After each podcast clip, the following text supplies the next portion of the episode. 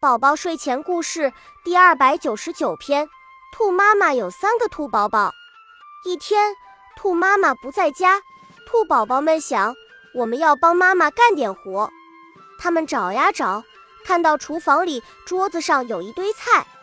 一个兔宝宝拿起萝卜，说：“萝卜，萝卜，听话，我来给你洗洗脸。”一个兔宝宝拿起白菜，说：“白菜，白菜。”听话，我来给你洗头发。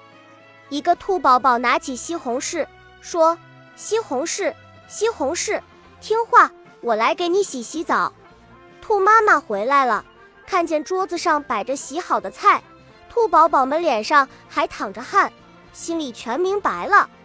他把三个兔宝宝搂在怀里，高兴地说：“真是妈妈能干的小帮手。”